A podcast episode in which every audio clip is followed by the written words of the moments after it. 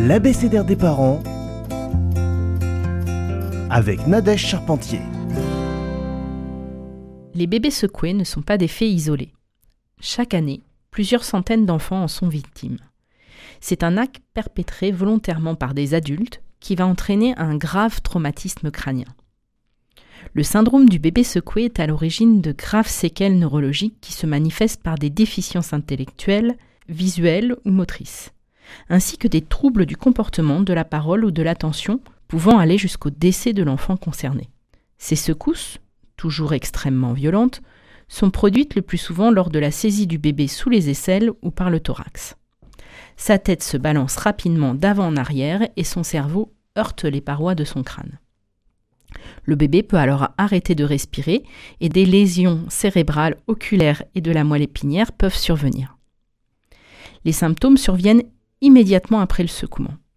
Une somnolence inhabituelle, des troubles de la conscience, une rigidité du corps ou au contraire une perte de tonus, des mouvements anormaux ou des convulsions, une difficulté à respirer ou des pauses respiratoires.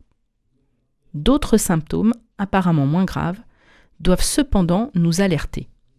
Une diminution de l'appétit, un refus de manger ou des vomissements sans raison apparente, une perte des sourires ou du babillage habituel, une régression du développement, un moins bon contact, une extrême irritabilité, des pleurs inhabituelles, des troubles oculaires, un enfant inconfortable que l'on sent dans un mal-être, gêné face à des personnes, des échymoses contusions chez un enfant ne pouvant pas se déplacer. La première cause évoquée par les personnes qui ont secoué un bébé sont les pleurs de l'enfant qui ne s'arrêtent pas. Le milieu familial est le plus concerné, même si ce qui est le plus médiatisé sont des cas chez des assistantes maternelles. Je ne souhaite pas minimiser leur acte, qui n'est pas moins grave, c'est simplement une réalité statistique. De la prévention est essentielle pour éviter ce syndrome.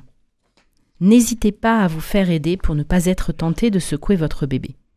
Un bébé en bonne santé peut pleurer 2 à 3 heures par jour pour diverses raisons.